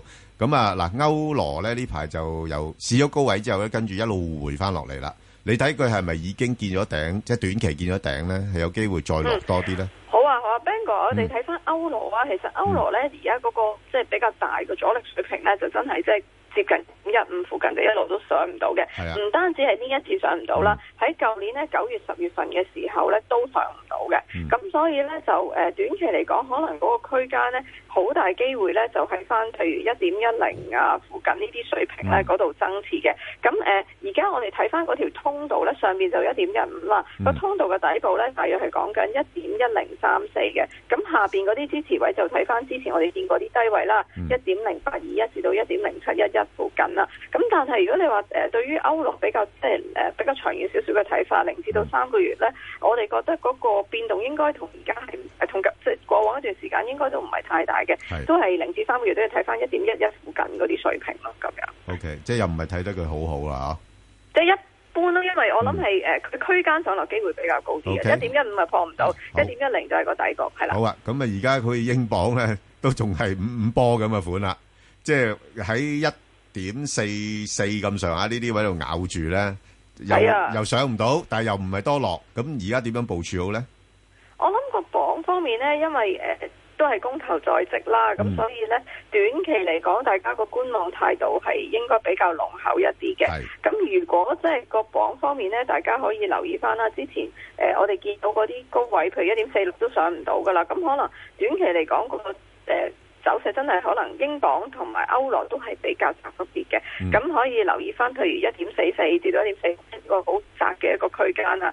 咁誒、呃反而呢，就嚟緊，如果公投完咗呢，誒、可能個不明朗因素有機會消除呢，就大家可以留意下隻鎊都有少少嘅上升嘅空間嘅，咁可以留意翻誒、呃有機會試翻一點五零，我哋之前見到嘅位啦，不過要睇翻個公投嘅結果係點樣啦。但係但係阿 Catherine 呢呢下嘢好好考人嘅，你個結果一出咗嚟嘅話咧， 已經唔使諗噶啦， 即係係啊，所以好好快。係啊，所以應係該啊通常咧，誒啊我唔知道大家有冇留意啦。通常咧就係一個結果啦，譬如六月廿三號啊啦，就開始做啦。係啊係啊之前一個禮拜做定㗎啦。 係啊，之前一個禮拜做定噶啦你估，你好係啦似即係要搏一搏咁嘅啫嚇。係啦，就 buy on rally 就 sell on 係 fact 嘅。係啦咁冇所以錯我諗個榜係誒，即係大家暫時都係觀望住先啦，因為誒、嗯呃我哋自己覺得咧誒點解個榜誒、呃都要留意咧，就係、因為你都唔知道英倫銀行會唔會因為個脱歐公投係而跟住做啲減息嘅動作嘅，即係而家市場係咁樣傳緊係係係冇錯嘅，係因為其他係啦，咁所以啊咁我諗呢個就變咗隻榜嗰個升勢又唔係好強，但係又即係誒比較一般一般啲啦。咁我覺得反哎而大家可以留意下嗯最近隻 yen 子喎，大家如果真係想去日本旅行係啊咧，之前係啊咪落翻一零七，係啊係啊。落咁樣驚驚，你而家又上翻一一零啦。咁誒、呃我諗個 yen 字咧就誒、呃可能啦。如果睇翻個技術走勢方面咧，誒、有機會試翻誒，即係之前我哋見到嘅，呃可能會弱翻少少都唔出奇嘅，因為大家就等緊睇啲全部估嘅啫。因為而家我諗玩貨幣比較好玩或者亦都難玩嘅地方咧，就係、咧全部都係估嘅，都唔知啊日本央行咧係咪佢哋話會喺即係嚟緊七月份會有比較大嘅寬鬆措施嘅動作嘅。咁但係整體嚟講咧，誒、個日元嗰個區間就幾明顯，即係誒一零五喺下邊啦，咁上邊咧就一一一啦。咁誒、我哋自己睇咧就而家幾個重要嘅水平都係一一零點四九，即係附近啦，即係琴日收嘅，到一一一點誒零五嘅呢個附近嘅。咁真係誒、呃要大部分時間都應該喺呢個水平嗰度。誒增持比較多啲，咁如果大家真係諗住去日本旅行嘅話咧，趁位一一零都好長期一會啲， 就係啦，費事佢又即係落翻可能一零五嘅區間，因為我諗嗯原來一一零要去到一一五咧，除非佢有一個比較大嘅即係寬鬆嘅動作，嗯，誒、否則係暫時係有少少難度嘅。係啊，即係呢啲位可以買多少噶啦，應該 係啊，買翻如果諗住去旅行就係買翻係多啦，少冇咁錯樣啦。。好，咁啊，另外講下啲商品貨幣啦。咁我見到呢排咧啲誒澳元咧好弱勢喎，係啊，澳元咧同我哋估計嘅真係差好遠啦，係咯因啊為嗱原本三四月份咧就好歌舞升平，第一咧就係即係講美國唔加息住係啦啦，啊誒、呃第二咧就講中國嘅誒、呃譬如佢哋對於進口呢啲商品嘅需求多咗好多，咪你都見到啲商品價格嘣一聲升咗成啊係七啦成係啦啦嗯。咁啊，跟住咧到誒四月份咧開始咧，嗱首先有幾個契機就係即係美國頭先加息嗰個因素我哋提咗啦。第二咧就係中國喺個期貨市場上邊咧，因為之前炒得太犀利咧，就走去調控佢哋啊，即係佢哋冇炒得咁。熾熱，咁啲商品價格亦都係跌咗都幾多嘅，即係跌咗啲啦。咁所以咧，我哋見到嗰個誒澳洲紙對美金咧，就由零點七七咧，好似碌落樓梯咁樣咧，就碌到去零點七二附近嘅水平嘅。咁琴晚收市咧，誒高低位都喺翻即係零點七二附近啦，低位零點七二一一啦，高位零點七二四四，都係比較即係誒呃窄幅一啲嘅。咁澳洲紙咧就誒、大家可能要留意佢短期，如果真係美國話會加息比較多嘅話咧，咁佢有機會咧可能再試試少最深少少，即係調整翻少少，就去翻即係零點七零附近嗰啲水平都唔出奇嘅。咁但係我哋自己就始終覺得咧，誒、澳洲咧，我哋又唔係睇得咁淡嘅，因為你話就算美國加息，咁啊加幾多次咧？係啦係加一次定加兩次係啊咧？冇錯係啊嗯咁啊係啦，同埋澳洲自己有減息風險嘅，八月大家係有估佢有減嗯息，不過我諗如果而家零點七二，即係由零點七七落到零點七二咧。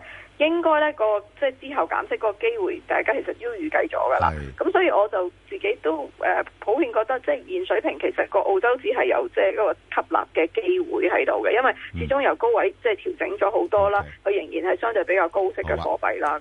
樓指又點咧？係啊，樓指咧就慘啲嘅，樓指咧嗯就係點解佢個情況咧就係誒佢最近嗰啲咧誒佢出誒呃即係賣嗰啲牛奶噶嘛，係啊咁個奶誒、奶類嘅製品咧最近咧個供應就多咗好多，咁所以嗯咧個、需求亦都同時間咧係減少咗嘅，咁、嗯就令到咧嗰、個誒樓指啦，加上即係之前佢係突然間減息啦，令到個樓指個表現咧係比較疲弱一啲嘅，咁我哋見到個樓指方面咧，亦都係即係由高位咧好大幅咁樣即係回落。而家就已經去翻即係本來曾經覺得佢有機會試零點七零啦，咁而家就去翻零點六七附近嘅水平嘅。咁大家可以留意翻啦，個樓指咧，我哋覺得個區間咧都係零點七六五，如果真係下邊真係再調整都係零點六。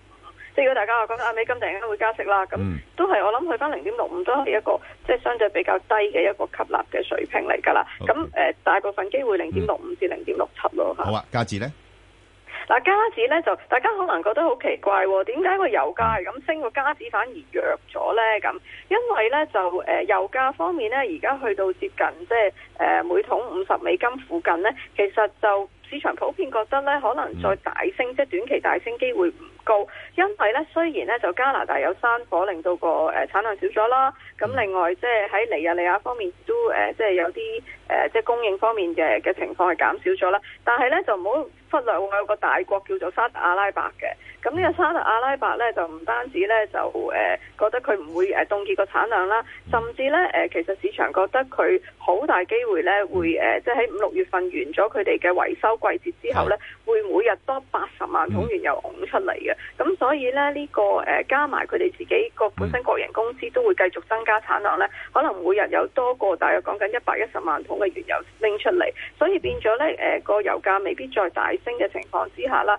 咁誒加指方面咧就見到佢誒、呃即係之前就穿咗即係一點三零附近嘅水平一點三一嘅啦，咁大家可以留意翻啦，個加指如果真係再弱嘅話咧，咁誒、呃美元對加元有機會試翻一點三三嘅水平嘅。好嘅，簡單講埋金啊，咩位上落？嗱，金方面咧，我覺得咧金咧過往一段大部分嘅時間咧係每喺每安士一千二百三十啦，嗯上面就一千二百八十個水平嗰度增持，咁最近都係中間位啦。誒、我哋自己就覺得金咧，如果對於個誒、投資組合嚟講係一個幾好嘅一個誒、我哋叫對沖嘅機會嘅 OK 因為當個市場乜都唔好嘅時候，就可以留意下金啦。明白，齊晒，唔該，Catherine。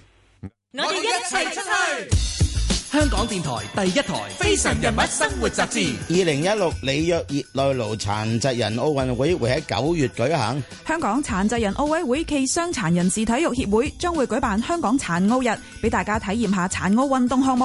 佢哋仲會成立殘奧之友，招募更多義工去支持我哋嘅殘疾運動員添啊！呢個星期日，大家記得收聽《非常人物生活雜誌》。投資新世代，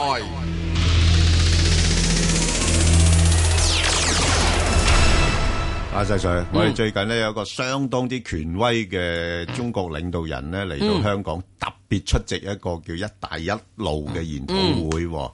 咁你可想而知係幾重要嘅一個議題。嗯。咁所以我哋今日呢，要講講，喂，究竟香港對於我哋香港有咩影響先？係咪先？咁重要嘅嘢。嗯。好啦，咁啊，請嚟呢個經濟學者啦，關焯照兄。喂，關兄。係，你係，有-係，Ben 哥，喂，你有 Ben 冇去- Sir。有冇去過研討會聽聽啊？冇啊，冇邀請我啊，我睇電視啫屋企。你冇邀請你，喂，咁你哋而家嗰啲中央政策組嗰啲咁樣做晒功課噶啦，係嘛？點樣去去捕捉呢個機會啊？即係而家我點解揾你咧？你就係咁係樣啊。你嘅早嗰陣時， 中我而家問一樣嘢策組啫。啊啊，問一樣嘢嚇，關着趙兄，你哋傾完咁多，又見人哋咧咁多，嚇孟子問梁，因為孟子問孟子。守你守完咗咁多嘢出嚟之後，亦何以利吾荷包乎？喂，點界中 文，好開心你點樣益我荷包啊？ 唔係，即係其實一帶一路本身咧就係、一個經濟合作嘅概念啦。咁即係如果係透過合作咧，就會發掘咗發掘咗好多商機啊，同埋一啲文化，同埋好多啲即係總之係。由呢個合作當中咧，就可以揾到好多嘢出嚟啦。咁但係最主要就係香港所扮演嘅角色咯。嗯咁嗱、其實你睇到一樣嘢就係話咧，因為佢好多嘅所講涉及係有啲嘅基建啊，或者唔同嘅合作啊，或者金融發展咧。咁、香港本身咧個強項咧就係、輸出服務噶嘛，咁我哋香港可以作為一個即係個綜合服務平台咯，提供一啲叫專業服務啊，譬如係會計啊，甚至我哋佢所講嘅一啲叫咩仲裁中心啊，或者係一啲誒、所講嘅可以幫助一啲所講嘅誒解決服務嘅中心啦。另外就係融資咯，你將來有合作一定有好多所講嘅誒基建發展啊，或者係啲商誒貿易發展啊，咁樣呢啲東西香港其實係強項嚟嘅。咁、香港可以作為一個融資平台啦，同埋我哋一個誒。誒、一個可以推動人民幣發展國際化嘅過程當中扮演一個好重大嘅角色啦。嗯咁啊，另外就一啲係比較誒、呃所講嘅同其他地區啊，可以推動文化教育合作啊，咁呢啲東西都可以做到嘅。咁同埋同內地咯合作方面又可以深化到啊，同埋、我哋本身最重要一樣嘢就係我哋可以發揮好多唔同角。誒唔、同種類嘅角色，或者係一個多功能嘅角色咯。咁你睇到一樣嘢就係、一啲所謂專業服務啊，或者係供應各誒唔、同嘅人才啊。咁呢啲東西都係睇到一樣嘢就係、誒、呃中長遠咧，其實香港扮演嘅角色同埋得到嘅利益咧，係相當龐龐大。但你要假設係呢樣嘢做得到咯嚇。啊啊，關兄啊，我就想誒請教你啦。頭先你噏嗰扎嘢啦吓，嗰啲都係專業嘅服務啊。嗯，咁香港有幾多個係會計界？诶、做仲裁嘅有幾多呢啲人啊？或者做嗰啲融資嘅有幾多呢啲咁嘅人？係啊，佢可能或者真係多咗呢方面嘅需求，佢哋嗰個嗯生意好啲。咁、但係問題，我哋香港都好多普羅大眾喎、咁我哋點樣能夠受惠咧？哦，咁其實你有一啲所講，嗱，你睇翻 CPA 當中咧，其實我哋有啊、我哋都係即係喺個專業服務界別嗰度係即係都係一種誒、透過個呢種嘅服務咧，係可以參與綜合邊嗰啲所講嘅啊唔同經濟活動啦。咁其實香港主要係一個。服務為主嘅經濟啦，咁、而專業性方面咧，其實方面我哋係相當之做得比比較理想啲嘅。咁嗱、你你你其實一一樣嘢啫，嗱，依你有睇落去話，哦，依啲好專業性嘅，咁有冇帶動香港？其實你諗下啦，就話如果你要做一啲所講嘅誒專業服務，咁你有其他嘅。